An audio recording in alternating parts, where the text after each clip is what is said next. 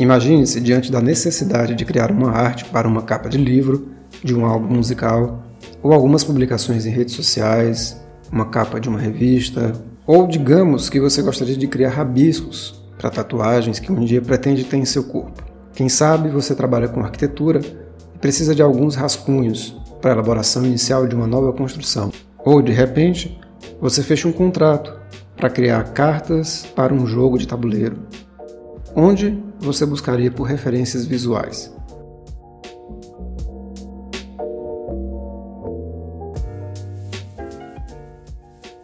Até umas décadas atrás, a procura por essas referências precisava ocorrer por meios, digamos, bastante analógicos. O jeito era ter livros, revistas ou catálogos para então utilizá-los em futuras consultas. Se você trabalhasse com desenho, pintura ou alguma coisa similar, também era importante escolher algumas outras pessoas para usar como inspirações no momento da sua própria criação. São seus favoritos, por assim dizer.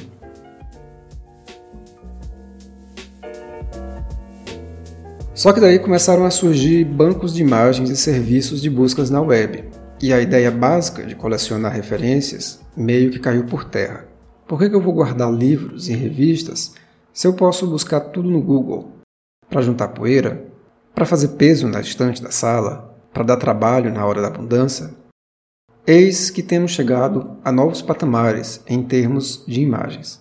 Atualmente, a febre do momento parece ser as inteligências artificiais com capacidades generativas, as quais criam as mais absurdas imagens. Quer ver o ex-piloto de Fórmula 1 Felipe Massa vestido como Jedi? Tem. Quer ver o submarino amarelo dos Beatles construído com bloquinhos de Lego? Tem também. Quer ver o Mick Jagger dançando como Michael Jackson? É possível. Se você não viu, precisa ver. No momento em que eu gravo esse episódio, existem pelo menos três famosas inteligências artificiais que criam imagens a partir de descrições feitas por você mesmo. São elas Midjourney, Stable Diffusion e DALI 2. A primeira é aberta e funciona a partir de um canal no Discord. A segunda possui uma versão gratuita que é até possível baixar no computador e testar alguns recursos. Já a última ainda não está liberada para uso público e é necessário entrar numa lista de espera para poder usá-la. Os links para cada uma delas vão estar na descrição desse episódio. Se você ainda não viu ou não faz ideia, é mais ou menos assim. Num campo de texto qualquer na tela do computador, é possível escrever algo que você queira ver criado, como se você estivesse demandando uma obra de arte para uma pessoa mesmo, de verdade.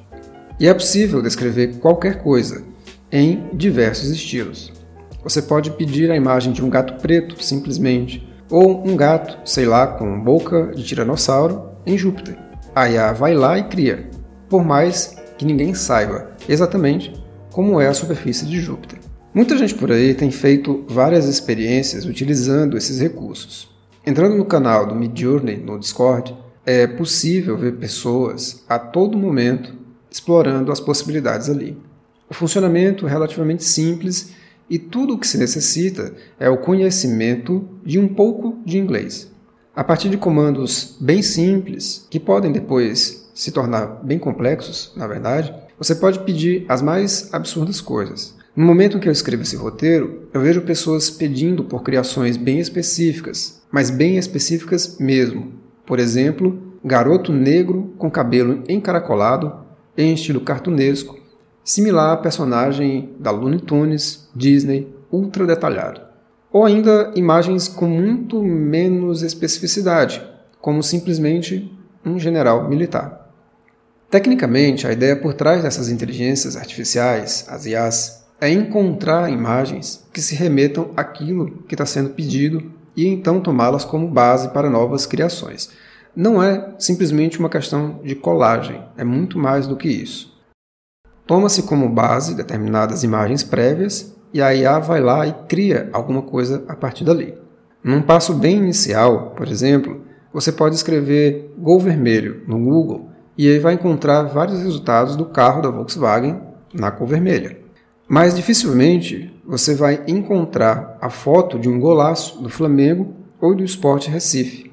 Da mesma forma, você pode falar para a Siri ou para o assistente do Google algo como buscar imagens de um gol vermelho e o resultado vai ser similar. Basicamente, o passo dado ali é transformar a fala em texto e então fazer o mesmo procedimento de busca, como se você tivesse escrito gol vermelho lá no Google. Contudo, não será possível encontrar a imagem de um gol vermelho guiado pela Rihanna, a não ser que algum dia ela tenha dirigido de fato um gol nessa cor e, ainda assim, tenha sido fotografado. E claro, há uma outra condição: essa imagem precisa ter sido publicada na web para que os buscadores possam rastreá-la. Mas caso ela nunca tenha sido flagrada guiando um gol vermelho, resta ao espaço da criatividade a realização dessa criação. E esse é um campo, aliás, até pouco tempo bem restrito à humanidade.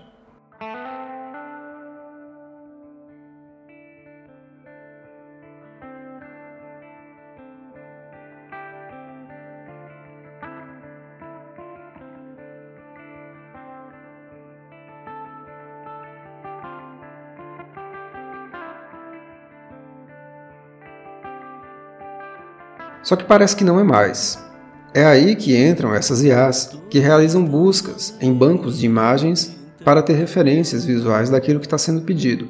Se você pede para um bot criar a imagem de Rihanna guiando um gol vermelho, primeiramente ele precisa ir atrás das referências visuais da cantora Rihanna. Veja, ele não precisa, entre aspas, saber quem ela é e o que ela faz, mas precisa também, entre aspas, conhecer os traços do seu rosto para identificá-la. Possivelmente também não haverá distinção entre fotografias e desenhos, não num primeiro momento, mas numericamente há muito mais fotos dela do que ilustrações, o que seria diferente se a gente pedisse, por exemplo, a personagem Penélope Charmosa dirigindo um gol vermelho. Isso já leva a gente a um cenário bem específico de criação. Outra informação a ser desvendada é o que é um gol. Trata-se do carro mesmo ou da pontuação no futebol? Porque para nós humanos essa distinção é intuitiva e culturalmente situada. Alguém que não tenha nascido no Brasil talvez não faça ideia da popularidade desse modelo de carro e sequer talvez imagine que existe um veículo com esse nome. E se sairmos de Gol para Fusca, também não ajuda muito mesmo que o Fusca seja famoso no mundo todo, lá fora ele é conhecido por outro nome, Beetle. Então, o que acontece se a gente pedir alguma IA como essa para criar uma imagem da Rihanna dirigindo um Beetle?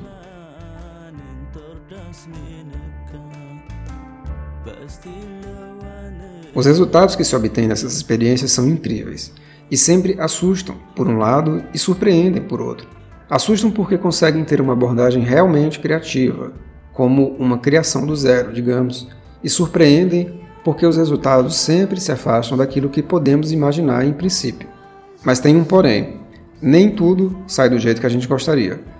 Basicamente porque a geração dessas imagens é realizada a partir de bases de dados sobre as quais as inteligências fazem suas operações.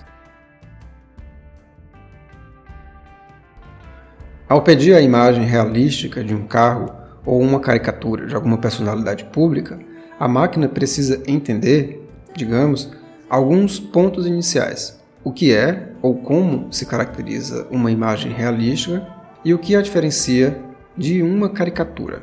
De que tipo de carro a gente está falando? Um hatch, um sedã, uma SUV? Além disso, há decisões a serem tomadas. Em que posições, direções, orientações devem estar os elementos ilustrados. Que harmonias cromáticas, saturações e contrastes devem ser aplicados. Estes entendimentos e decisões, claro, também ocorreriam diante de um diálogo com qualquer artista humano. Se você já demandou a criação de uma arte para qualquer pessoa que trabalha com criatividade, claro, deve ter percebido rapidamente que é necessário um esforço de detalhamento nesse pedido. Do contrário, os resultados podem se desviar completamente do propósito inicial do seu projeto.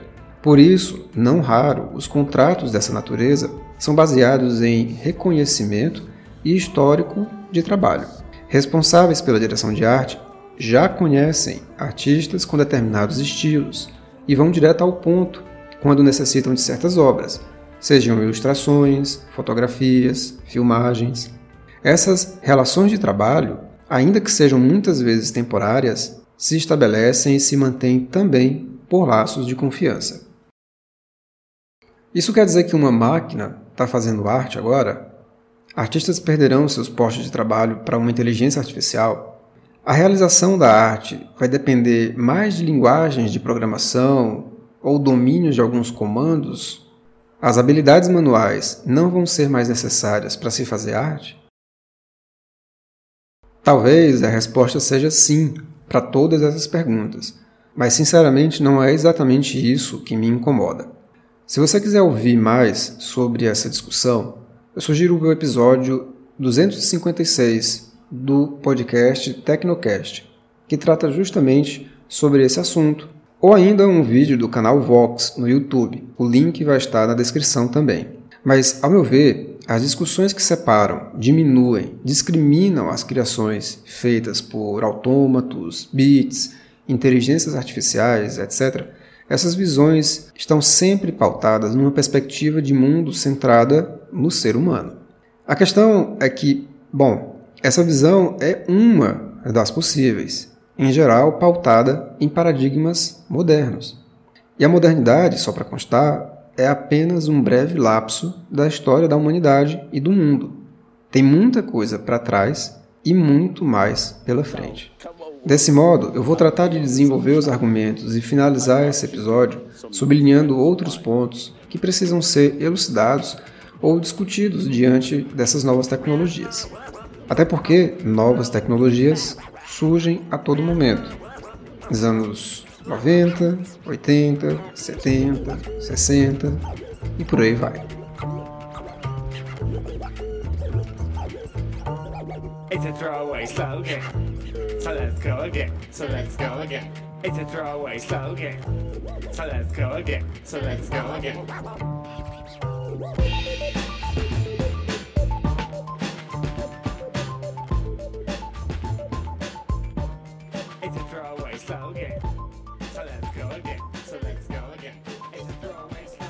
Em primeiro lugar, novas tecnologias não são tão novas assim.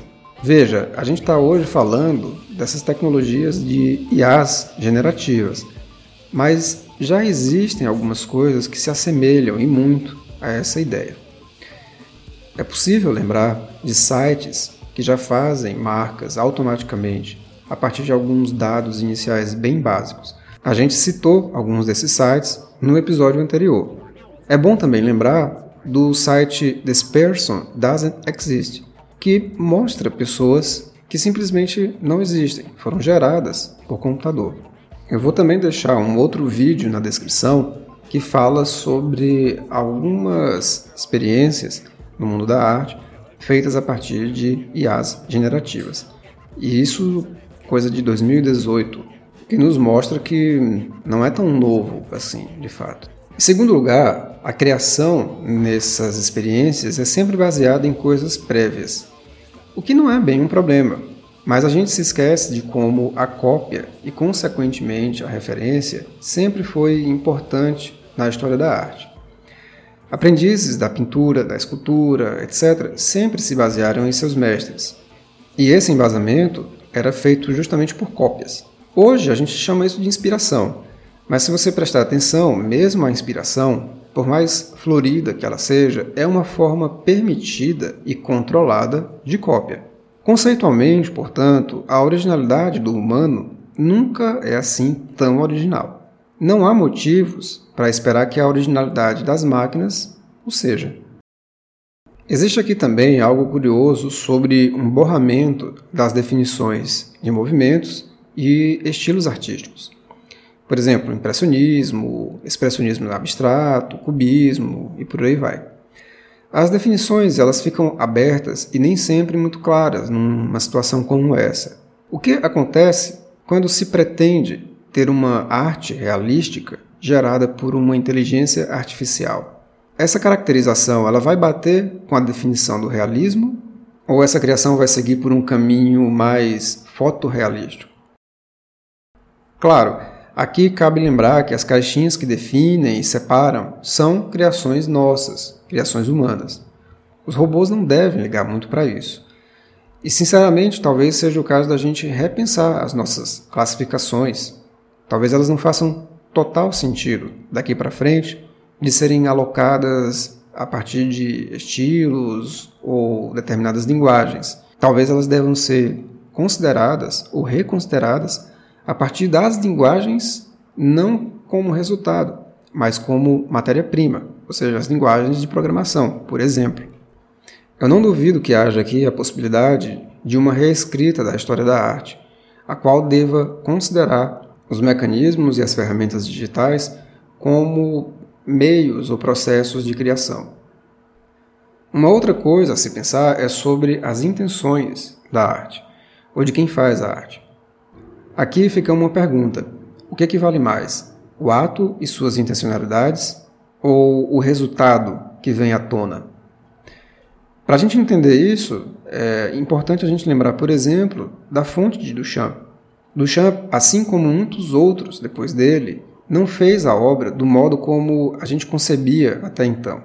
O que ele fez foi inverter as lógicas e zombar das significações que costumávamos atribuir aos objetos da arte. Com a noção de ready-made, Duchamp desconfigura, ou, no mínimo, bagunça um pouquinho as classificações, as considerações de valor que o mundo da arte tinha naquele momento. Mas, para isso, para essa consideração de bagunça, digamos assim, é necessário lembrar que ele era uma pessoa e, como tal, ele tinha intenções.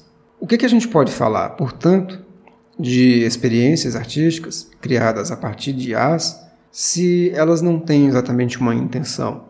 Até onde a gente sabe, as intenções se situam no campo da humanidade. Como podemos então considerar as intencionalidades de uma máquina? Será que é o caso de fazer isso?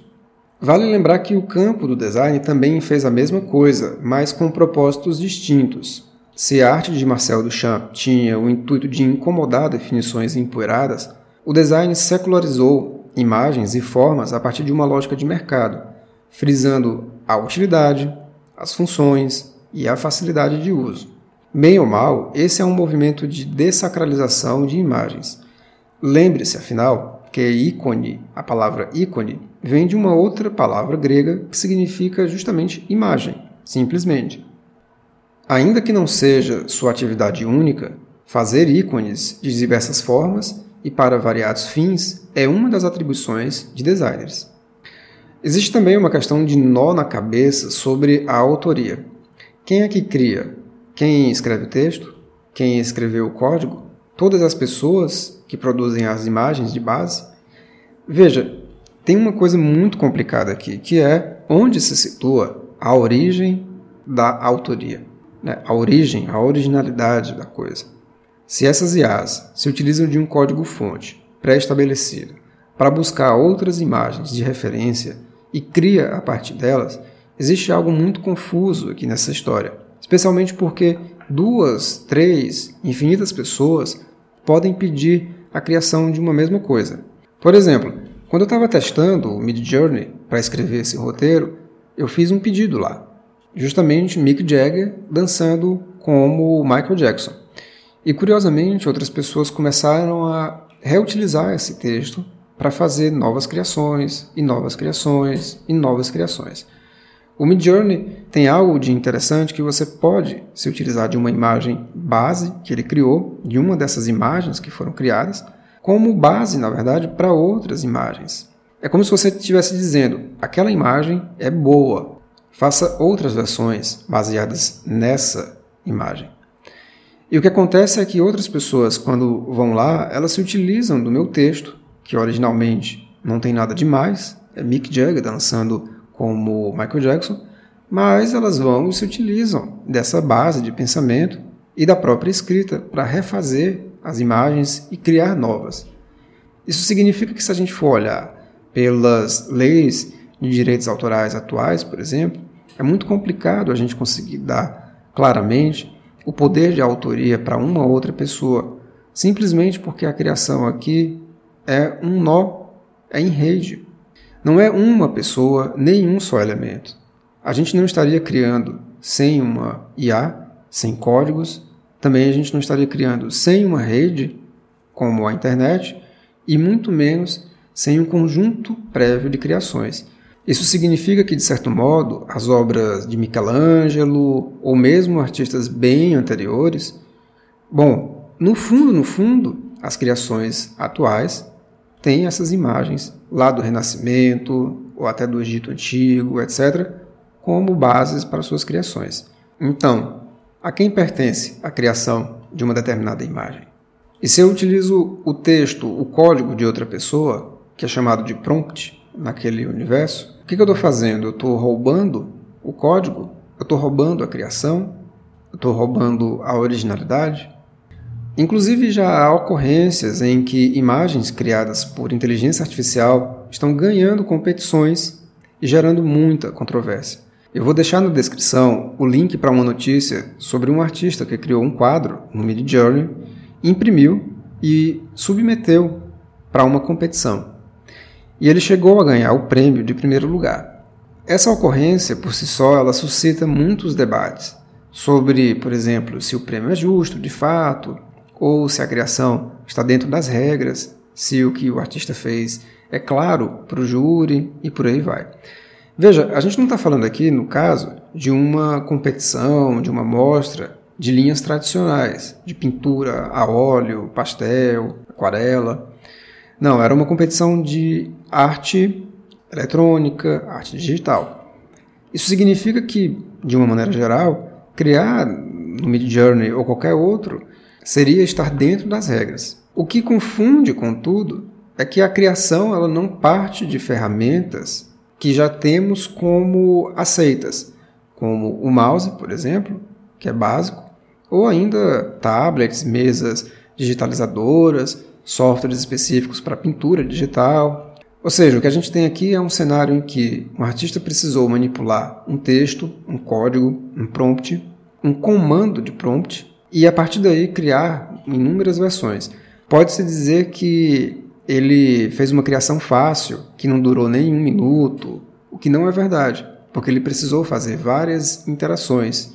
E segundo ele mesmo, ele consumiu mais de 80 horas de trabalho. Então, como é que a gente lida com essa questão? A quem a gente atribui o Estatuto de Arte, de Belas Artes? Quem levou 80 horas escrevendo comandos no prompt para que a inteligência artificial crie a imagem? ou quem gastou 40, 50, 60 horas de pincel, lápis e técnicas usuais. Nesse ponto, vale lembrar que a gente sempre se utilizou de técnicas e procedimentos variados para conseguir alcançar a tão desejada inspiração. Drogas, supressão do sono e alguns outros métodos similares à hipnose são alguns que a gente pode citar. Tomando a coisa toda no domínio da técnica, por que, que a gente deveria considerar essa ou aquela como diferente ou melhor do que outras que já estão bem estabelecidas? Essa discussão sobre se é arte ou não é, se é uma técnica aceitável ou não é, sinceramente essa discussão é empoeirada. E já passamos por isso durante a invenção da fotografia, por exemplo, que foi tratada como uma técnica menor diante da pintura. Nem por isso ela desapareceu e nem por isso ela deixou de ser considerada uma bela arte depois. Só que teve seu custo, teve seu esforço. Mas, ao meu ver, o problema maior nessa história toda é o viés que se gera a partir de referências anteriormente estabelecidas. Quando se junta esse ponto aos problemas já bastante conhecidos relacionados a racismo algorítmicos, podemos perceber que essas gerações de imagens não apenas não criam do zero, a despeito do que erroneamente pode se supor, como elas também reproduzem discriminações prévias que já se encontram inscritas em outras formas de classificar, categorizar, organizar e por aí vai. Veja, houve várias situações em que eu mesmo testemunhei e achei um tanto quanto estranho. Às vezes as pessoas pediam lá no Discord uma imagem de um garoto negro às vezes pediam a imagem de um homem latino. Bom, pelo que me consta, existem muitas possibilidades étnicas de se representar um garoto negro, da mesma forma como se pode representar um homem latino. O problema é que, num contexto norte-americano, por exemplo, latino é uma categoria que engloba muitos povos distintos, inclusive nós brasileiros. Existe essa classificação, que em geral é pejorativa.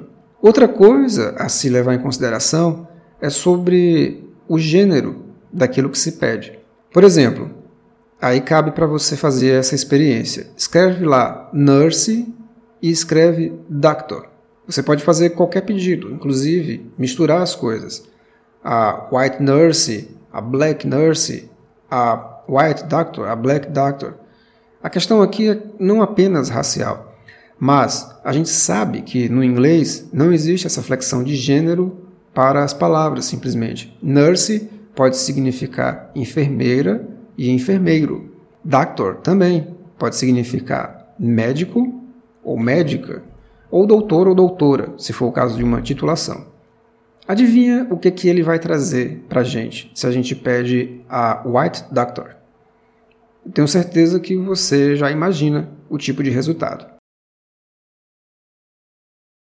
Algo similar possivelmente vai acontecer se você fizer pedidos de situações abstratas. Se você pedir, por exemplo, um casamento, imagina que tipo de casamento você vai ter como resultado. Possivelmente um casamento nos moldes cristão, ocidental. Mas eu não preciso conhecer todos os tipos de festejos de casamento do mundo para saber que esse modelo é apenas um. Esse modelo em que você tem uma noiva vestida com um vestido longo e branco e o noivo vestido com um terno, etc.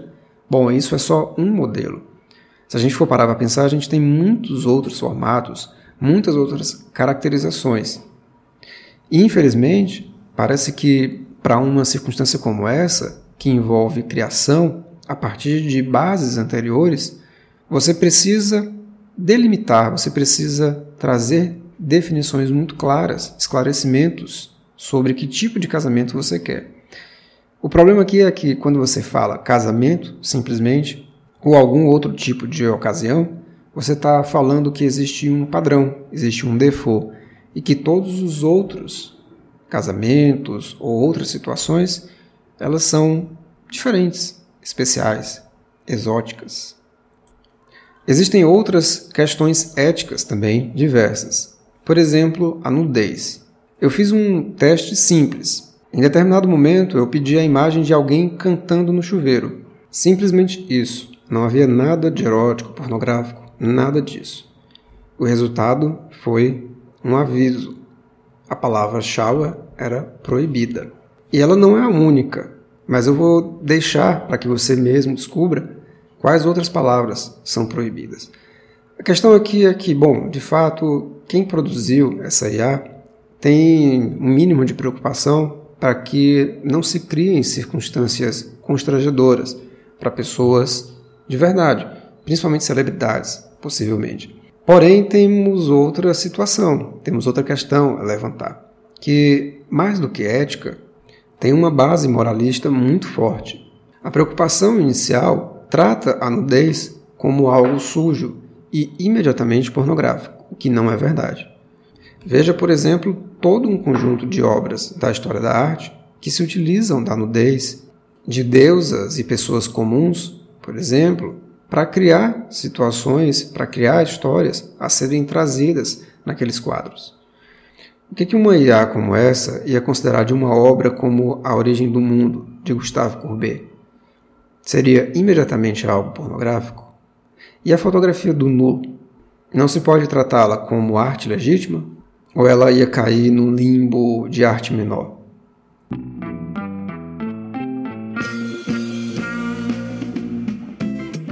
Por fim, entrar na discussão se o que essas IAs realizam é arte ou não, ao meu ver, esse é um caminho enfadonho e centrado demais no ser humano. O ponto aqui é, em primeiro lugar, que essa visão centrada no ser humano é muito fortemente baseada num olhar moderno sobre o mundo, Acontece que, como a gente já falou, tem muita história antes da modernidade e provavelmente vai ter muita depois também, ainda que a própria humanidade já não esteja mais por aqui. Pode ser que, da mesma forma que, como antes, havia apenas plantas e bichos, bactérias, plânctons, etc., pode ser que depois tenha robôs ou algo do tipo. E sinceramente, talvez a gente não possua capacidade de brigar com certos percursos da história, o que nos leva a um outro ponto. Não seria o caso de aceitarmos novos estatutos de existência e, consequentemente, também novas considerações sobre a realização técnica e artística? Será que ainda vale nos limitarmos aos formatos de arte que conhecemos, aceitamos e valorizamos a priori? A gente não vai se abrir a nenhum outro formato daqui adiante?